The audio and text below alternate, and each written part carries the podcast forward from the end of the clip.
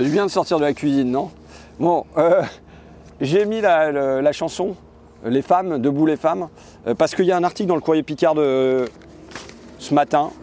Les auxiliaires veulent un meilleur salaire.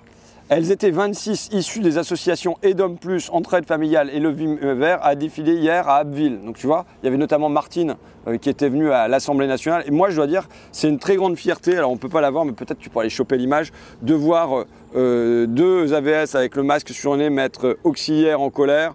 Derrière, il y en a qui portent le gilet jaune et qui mettent revalorisation de salaire et ainsi de suite. Et se dire que c'est quand même, je me permets, mais un peu lié à notre travail parce que le fait qu'on vienne les mettre en lumière et les mettre en valeur, ça leur donne une légitimité à venir faire leur manif à eux, même si elles sont que 26. Et ce que j'espère, c'est que demain, euh, il y en aura 26 à Amiens, qu'il y en aura 26 à Albert, qu'il y en aura 26, tu vois, je parle des villes de mon coin, à Montdidier, euh, mais qu'il y en aura 26 à Dions, il y en aura 26 à Hayange, il y en aura 26 à Florange, et puis qu'aussi elles iront sonner euh, peut-être aux portes des France Bleues, des France 3, et tout ça pour dire on existe, on existe, et pas qu'en page, en page 18 de la presse régionale, mais qu'elles apparaissent à la une de la presse nationale, parce que tant qu'il n'y a pas ça, euh, on peut faire des tas de rapports, tu vois, ça c'est le rapport avec Bruno Bonnel, il vient de sortir. Je suis toujours fier, moi, quand, euh, quand ça devient un livre, tu vois, c'est mon côté, c'est la Bible, ça, quand ça devient un livre comme ça, on peut faire des tas de rapports, on peut faire des tas de propositions euh, en disant qu'il faut la structuration du métier. Tu vois, là, on a le début des propositions, c'est les quatre piliers pour une organisation du travail vertueuse, la sectorisation des aides au domicile, le travail à la tournée, une organisation plus collective, une grande autonomie, des aides au domicile, mais ça quand même, suppose quand même à un moment qu'il y ait des moyens qui soient mis, qu'il y ait des sous, qu'il y ait des budgets. Et ça, pour que ça soit lâché, il ne suffit pas qu'il y ait des rapports. Il faut qu'il y ait une bataille qui se déroule et il euh, faut que les gens y sortent, il faut qu'il y ait une pression de la rue et tout ça. Donc tant qu'il n'y a pas ça, euh, ce n'est pas les bons, hommes et les bonnes femmes à l'Assemblée nationale euh, ou ailleurs qui feront la différence. Donc voilà, Martine et les copines à Abbeville, merci. Et puis on attend la même chose partout ailleurs pour, pour pouvoir pousser. Alors, pourquoi on est ici? D'abord, où est-ce qu'on est? On est dans les ortillonnages à Amiens, à côté d'Amiens.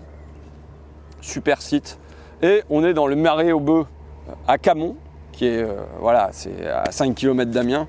Euh, pourquoi on s'est mis ici? Euh, Parce que c'est ici qu'on va faire notre 14 juillet. alors, ça va pas être un, énorme truc, hein. ça va être une kermesse, je pense. Une kermesse bon enfant. Tu, tu, peux pas faire un, un, tour avec ta caméra, fais un petit tour là, qu'on montre le site, ça t'emmerde pas. Ah ben il y a mon vélo qui traîne devant, mais euh, là, je pense que tu vois, on pourra faire un baby-foot géant. Euh, il y aura des châteaux gonflables. On va faire une grande bastille euh, que les gens viendront démolir. Et on ne le voit pas, mais il y a un terrain de longue pomme. le terrain de longue pomme, tu sais, c'était le jeu avant le tennis. Quand on dit la salle du jeu de pommes, c'est parce qu'on on jouait à ça. Et voilà, donc on va faire une fête à la bonne franquette. Euh, sans trop de prise de tête, mais quand même aussi avec un sens politique. Le premier sens politique, c'est qu'on va valoriser, je l'ai dit, les auxiliaires de vie sociale euh, qui n'ont pas la prime, euh, par exemple, mais aussi des agents d'entretien, l'hôpital d'Amiens et ainsi de suite. On va faire la médaille Sandrine de l'ordre de l'unité commune. Alors si vous voulez savoir pourquoi Sandrine, il faudra venir ici le 14 juillet. Et pourquoi cette fête sinon? Le premier 14 juillet que j'ai fait comme député, c'était à Abbeville. Euh, super chouette, tu vois, euh, la fanfare, euh, les majorettes, tous les, appareils des, pompiers qui défilent, on, remet des, gerbes au monument mort. Bon, très bien, on sent une vie de la ville, mais pas un mot sur la Révolution, pas un mot sur 1789, pas un mot sur la Bastille. Alors quand même, c'est notre fête nationale parce qu'il y a ça, tu vois, parce qu'il y a un soulèvement populaire. Et donc, je me suis dit, mais bon sang, comment ça se fait que même le jour euh, de ce soulèvement, on ne va pas en parler. Pourquoi? Je sais pourquoi. Parce que la République, elle est née sur ce péché pour elle.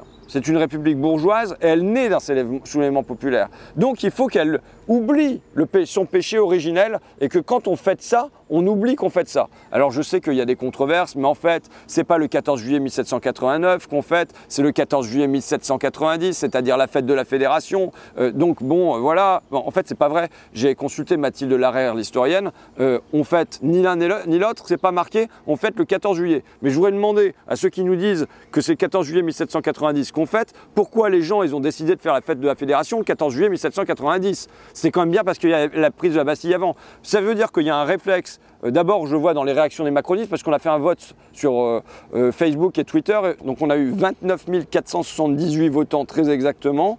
On a eu 24 269 pour le oui, c'est-à-dire 81,58%, et pour le bof ou le non, on a eu 5479, soit 19%. Bon, mais surtout les macronistes se sont réveillés un peu sur Twitter. Et quand tu voyais les commentaires des macronistes, c'était tous, en gros, la révolution, c'est juste un bain de sang. C'est-à-dire que c'est quand même l'origine, c'est le plus grand moment de notre histoire. Et en fait, on a des dirigeants politiques et une classe qui lui est associée qui renie ce qui est la source de notre histoire. Voilà pour la droite, euh, les macronistes. Mais côté gauche, c'est comme si à la place de faire de ce moment une fierté, fallait qu'on dise non, non, c'est pas le 14 juillet 1789, c'est le 14 juillet 1790, c'est la fête de la Fédération, c'est pas vraiment ça. Ou alors la révolution, finalement, c'est une révolution bourgeoise, c'est pas vrai. La révolution française, et c'est pour ça qu'elle est belle, c'est une révolution bourgeoiso-populaire. Pour ça qu'elle dure pendant six ans, parce que la bourgeoisie, elle a besoin de se trouver. Ah, ça y est, si je pars là-dessus, mais c'est pas grave. J'arrête là-dessus parce que vous m'entendrez faire mon discours pour ceux qui veulent euh, le 14 juillet euh, ici. Et puis il n'y aura pas que des discours, je l'ai dit, il y aura du baby-food, des châteaux gonflables, de la longue pomme et une prise de la Bastille en carton. Euh, bon, ceux qui veulent venir de Paris, d'ailleurs, la gare de Longo, elle est juste à côté. Euh, donc il vaut mieux s'arrêter à la gare de Longo. Peut-être qu'on fera un cortège pour euh, venir de Longo à Camon, c'est pas loin, à pied, euh, à travers les marais et tout ça. Bon, je pense que pour nous, c'est un galop d'essai. Si ça marche bien, cette histoire-là, c'est évident. Enfin, on devrait en refaire une l'année prochaine. Ça peut devenir une fête relativement régulière. Et puis on pourra inviter Eric Vuillard qui a écrit 14 juillet. On pourra inviter Groisel et Locard, tu sais, les auteurs de l'énorme BD Révolution qui, a reçu le Grand Prix d'Angoulême. On pourra inviter des historiens, on pourra inviter mon collègue Alexis Corbière qui a écrit Jacobin, tu vois, on pourra inviter euh, du monde et faire un côté intello, un côté euh, kermesse comme on aime faire. Euh, bon, fanfare. Jamais rien de politique sans fanfare. Bon, voilà, donc il y aura une fanfare à notre premier 14 juillet à nous. Il y a les conclusions de la Convention citoyenne pour le climat qui ont été rendues et Macron a dit je dis oui à 146 mesure sur 149. Donc il a éliminé quoi euh, Il a éliminé la taxe sur les dividendes euh, et euh, les 110 km/h. Le troisième, je m'en souviens plus. Bon, il s'assied sur le CETA aussi. Mais à la limite, j'ai pas envie de chipoter sur les trois mesures qu'il retient pas. c'est le président de la République. S'il veut ne pas retenir trois mesures, même s'il avait dit c'est sans filtre, 3 sur 149, ça fait pas trop, tu vois, ça va. mais j'ai lu avec des citoyens qui sont venus à ma rencontre de, de la Convention, j'ai lu survoler euh, les énormes conclusions pour regarder qu'est-ce qu'il y avait de précis Parce qu'en fait, y a, dans les 149, il y a tellement il y a des trucs hyper flous que de toute façon, ou alors des objectifs à 2035, qu'il euh, ne sera plus président de la République, donc euh, il n'y a pas d'engagement ferme à prendre là-dessus. J'en signale quelques-uns où on pourra voir si vraiment il y a une volonté d'aller dans le bon sens. Interdire de manière efficace et opérante la publicité des produits les plus émetteurs de gaz à effet de serre sur tous les supports publicitaires. Donc ça veut dire plus rien comme pub euh, pour les voitures et les avions. Contrôler et sanctionner plus efficacement et rapidement les atteintes aux règles environnementales. Donc création d'un parquet spécialisé sur les questions environnementales. Ensuite, interdire la construction de nouveaux aéroports et l'extension des aéroports existants. Rendre obligatoire le recyclage de tous les objets en plastique dès 2023. Alors c'est juste, il y a de toute façon eu l'élection entre-temps, mais on peut dire que... Euh, et enfin, dans une logique d'éco... Attends, instaurer, non, et enfin, et aussi, bon, alors j'ai surligné ça, c'est les mesures les plus concrètes. Et là, j'ai instauré un moratoire sur la mise en place de la 5G en attendant les résultats de l'évaluation de la 5G sur la santé et le climat. Et il est bien dit d'évaluer ça avant et non après avoir accordé les licences. Bon, quand j'ai vu ça, j'ai entendu le discours de Macron lundi et qu'il euh, ne disait pas un mot là-dessus, j'ai vu qu'il y avait Anguille sous roche. Et je me suis dit, je vais essayer de lever ça dans l'hémicycle. Euh, ils vont sans doute noyer le poisson, pour filer la métaphore de l'anguille sous roche. Mais en fait, non. Euh, ils n'ont pas du tout noyé le poisson. Panier Runacher, elle est arrivée, elle a, euh, montré qu'il y avait baleine sous roche, si tu veux. Euh, parce que a dit oui, la 5G, on va la faire, les enchères, elles sont faites dès septembre, on en est fiers, c'est bon pour l'industrie, c'est bon pour le pays, c'est bon pour la France, c'est bon pour le français, on fait comme la Chine, on fait comme les États-Unis, on fait comme la Corée. Bon, voilà. Et c'est la compétitivité, la compétitivité. Tu vois, ça n'arrête jamais. Et après, ils seront encore pires qu'avant. Donc là, le, lundi, le président de la République te dit 146 mesures sur 149, et le mardi, la ministre s'assoit sur une mesure. C'est pour ça que je dis je ne me bats pas sur les trois mesures. Mais par contre, les autres, là, normalement, il s'est engagé là-dessus. Et moi, ce je le dis franchement, ce qui m'a inquiété, c'est que il nous entube le lendemain de la prise de parole du président de la République, et euh, je ne vois pas que ça bondit dans tous les sens. Je ne vois pas les citoyens euh, de la Convention pour le climat monter au créneau, tweeter dans tous les sens, les associations environnementales dire bah alors euh, ils nous en fument complètement, tu vois. C'est comme si euh, il y avait tellement une habitude du mensonge qui était prise, ou alors que euh, la Convention elle fonctionnait comme une forme d'institution. C'est ce qu'on me dit. On me dit bah voilà, il va y avoir un compte rendu en septembre, une réponse à la réponse. Ouais, mais entre temps, nous auront. Si on marque pas son territoire là, tu vois, où ils viennent de se moquer de nous.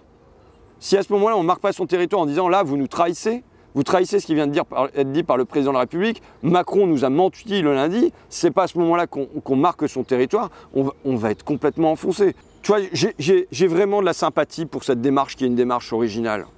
Euh, je la regarde avec bienveillance, j'en vois les limites. Euh, les conclusions qui sont rendues me paraissent plus être un plancher un minimum à faire parce qu'au fond, euh, tu vois, quand Macron dit la trajectoire sur laquelle on est, c'est lui qui le dit, c'est plus 7 degrés en l'an 2100. Ça veut dire que même ici, dans ce coin paisible de Picardie, l'herbe sera plus verte et ça sera invivable pour euh, euh, nos gosses qui seront à leur troisième âge, quoi, mais pour les gosses de nos gosses. Quoi. Donc, c'est un plancher, c'est un minimum, c'est un premier pas. Bon, allons-y, accompagnons ça. mais là, il ne faut pas que ça devienne quelque part je le dis avec sympathie, mais avec inquiétude, euh, les idiots utiles du macronisme, quoi. Euh, avec euh, l'occasion pour Macron de se greenwasher, de dire oui, je suis d'accord avec tout et tout ça, et le lendemain, il te met des taquets, il continue grosso modo comme avant, il aménage en faisant un peu de peinture verte dans les coins, et puis grosso modo, les médias lui ont déroulé le tapis vert. et, et à un moment, les citoyens ont réagi un peu mollement. Non, je dirais aux, aux citoyens, là, aux 150, et puis aux, 60 millions qui restent derrière. Le combat, c'est maintenant. La bataille, elle se joue maintenant. Parce que se réunir et faire des propositions, c'est un travail, c'est un vrai travail. Mais moi, je vois, par exemple, sur mes métiers du lien, le combat, il est maintenant. Euh, ok, on a fait le rapport, mais pour que un tout petit bout du rapport entre dans les faits, ça va être une bagarre maintenant. Et je le dis donc aux 150.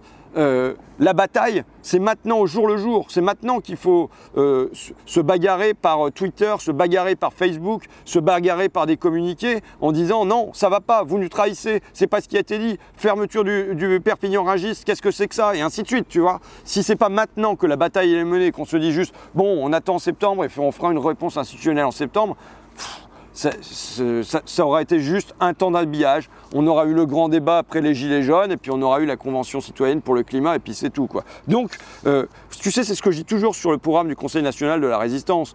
Euh, ce qui est formidable dans le programme, c'est pas le programme, parce que la gauche des beaux programmes, elle en a eu 100 000.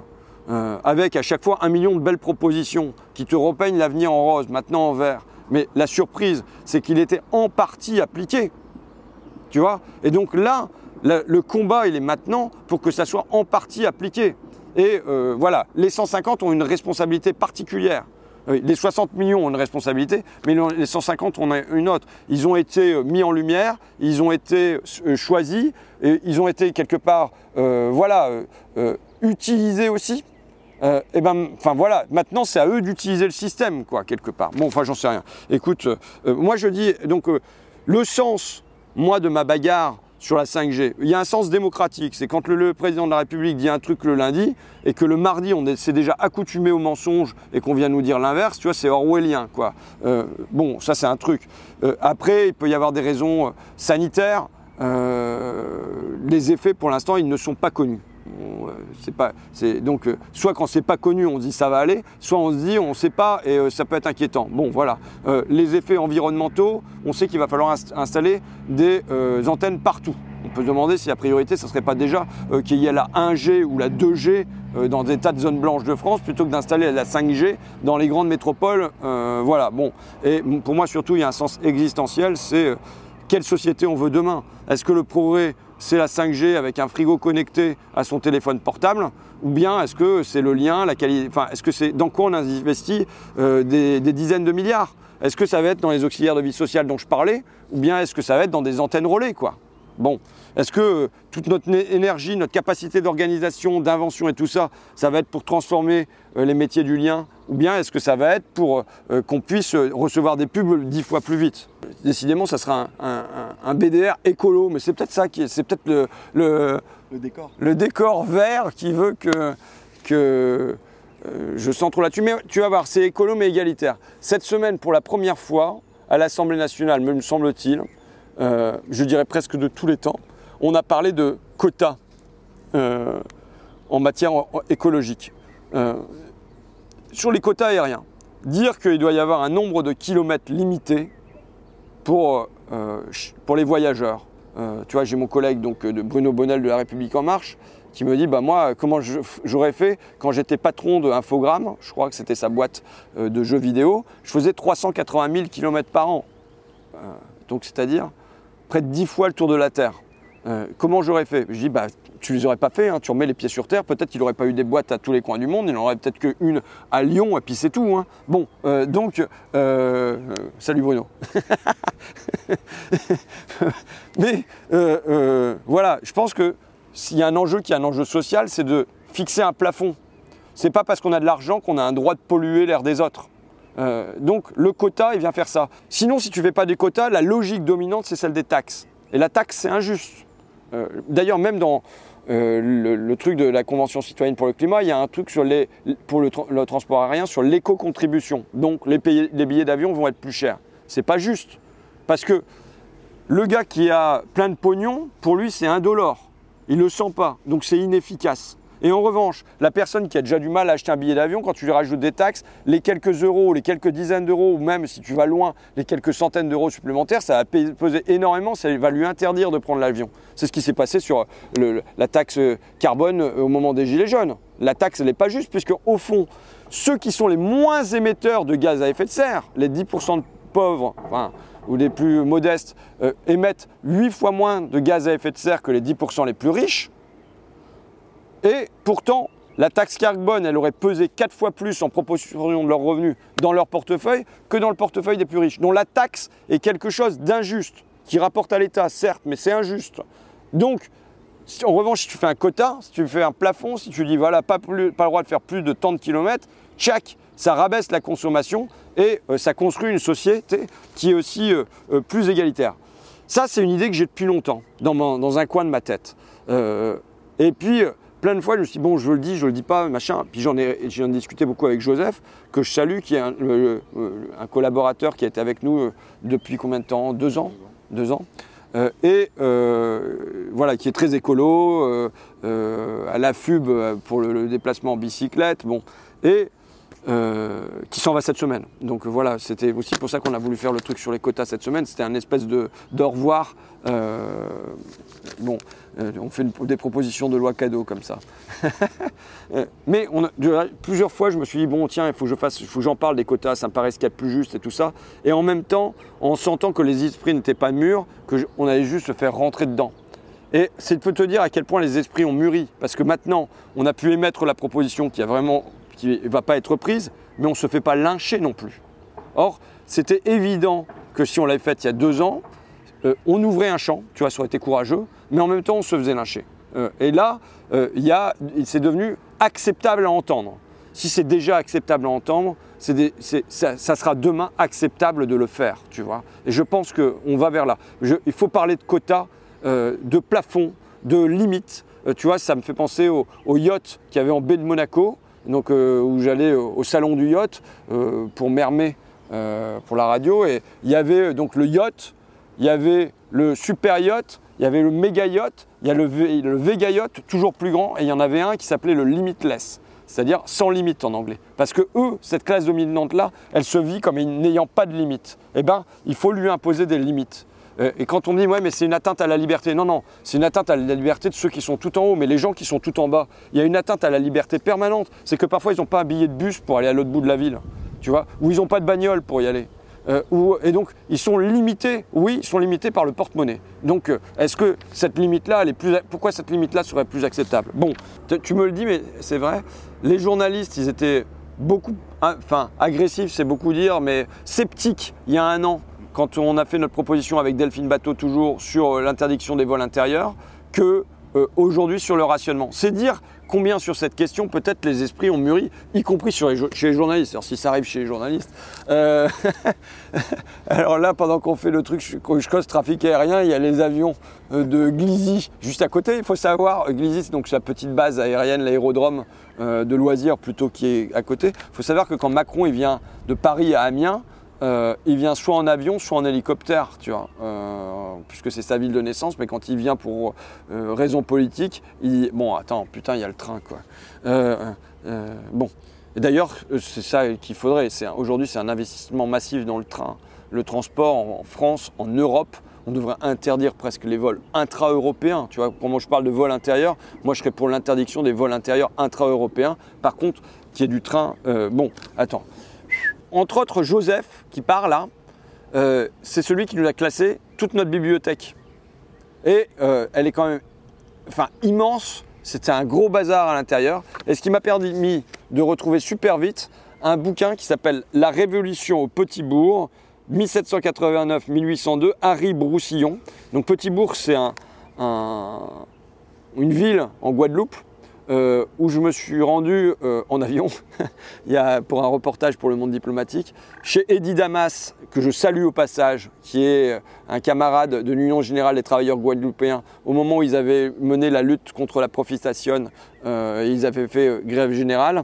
Et euh, il m'avait remis ce bouquin qui est une monographie. Une monographie, donc, c'est quand on, raconte une histoire très en détail dans un lieu précis. Et j'adore ça. Parce que moi, j'adore le truc, plutôt que d'avoir la vision générale d'ensemble, surplombant, peut-être tout ça, voir le petit détail et voir parfois le monde, il se reflète dans le petit détail, tu vois. Et donc là, il raconte la Révolution française au Petit Bourg. J'ai pas eu le temps de le relire, mais en gros, dans un premier temps, en 1789, la bourgeoisie guadeloupéenne, elle se dit chouette parce que la royauté, elle imposait des limites au commerce. Donc ils voient ça comme un temps de libération du commerce. Et puis ensuite, il y a les métis qui se mettent dans la danse et qui demandent à avoir des droits, euh, les droits de l'homme et du citoyen comme les autres. Et puisque les métis se mettent dans la danse, ensuite les esclaves s'y mettent aussi. Et puis il y a la loi euh, euh, pour l'abolition de l'esclavage qui passe en 1794, appuyé par euh, Condorcet, Robespierre et plein d'autres. et donc, mais il va y avoir un retour en arrière. Parce qu'ensuite, quand il y a la contre-révolution qui advient, eh bien, il va y avoir un désir de revenir à l'esclavage, une reprise en main par les Blancs sur l'île.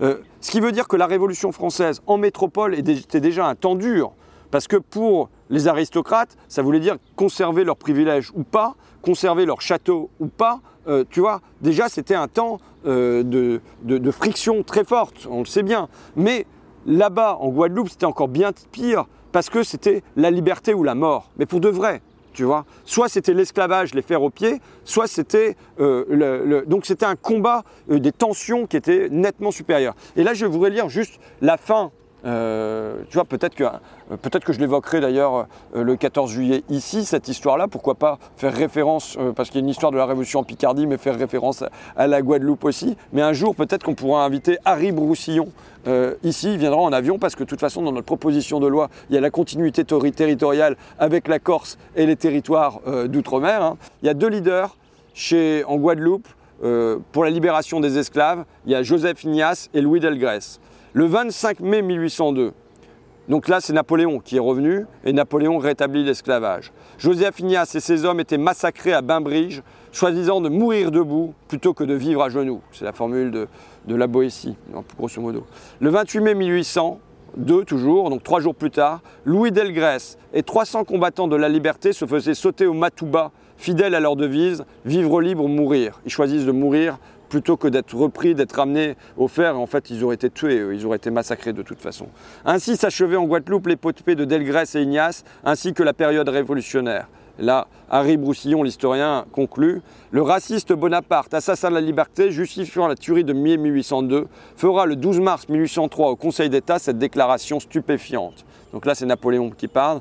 Je suis pour les Blancs parce que je suis blanc. Je n'en ai pas d'autre raison et celle-là est bonne. Comment a-t-on pu donner la liberté à des Africains, à des hommes qui n'avaient aucune civilisation, qui ne savaient seulement pas ce que c'était que la colonie, ce que c'était que la France? Il est tout simple que ceux qui ont voulu la liberté des Noirs veuillent encore l'esclavage des Blancs. Tu vois? Bon, euh, euh, moi, je, je ne sais pas s'il faut démonter toutes les statues de Bonaparte, mais en tout cas, il faut savoir qu'il a énoncé ça. Et je pense qu'en tout cas, il faudrait qu'on ait des statues de Josiah Finias, de Louis Delgrès et des souvenirs de euh, ces gens qui euh, ont combattu. Ben voilà, le genre de choses dont il faut se souvenir que la Révolution française, qu'on te dit, elle, était juste une révolution bourgeoise. C'est son point d'achèvement, sans doute, au 19e siècle. Mais elle a, traversé des phases tellement contradictoires et tellement magnifiques aussi que euh, la résumer à cela, elle était un souffle d'espoir. Là, juste en Guadeloupe, jusqu'en Haïti, qui a parvenu à se libérer, même si on l'a mis sur le, collé sur le dos une dette énorme, et elle a été un souffle de liberté euh, qui a été euh, un poumon. Euh, c'était le poumon de l'Europe, alors pour le meilleur et pour le pire, avec des guerres dans tous les sens tout au long du 19e siècle, avec des peuples qui revendiquaient la liberté, brandissant les principes liberté, égalité, fraternité, la Déclaration universelle des droits de l'homme. Et je dirais que même deux siècles et plus plus tard, ça continue à être un souvenir vif dans l'esprit des Français. Quand les Gilets jaunes se réveillent, qu'est-ce qu'ils parlent? Cahiers de doléances, États généraux, euh, euh, euh, les seigneurs, tu vois, tout le discours qui est le discours de la Révolution française se retrouve, y compris jusque la, mise en scène de la guillotine pour, les Gilets jaunes, se retrouve à être remis en scène. Ça veut dire que ça demeure un souvenir très vif. Et c'est pour ça que le 14 juillet, en ce moment, ils ne veulent pas en parler parce qu'ils savent que c'est un, comme un geyser,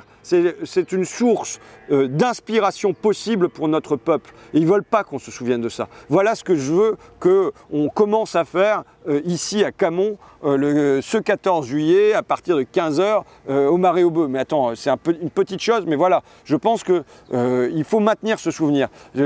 on, ne fait rien, il y, y, a une part de mémoire, il faut réactiver de la mémoire. Bon attends, j'arrête, j'arrête.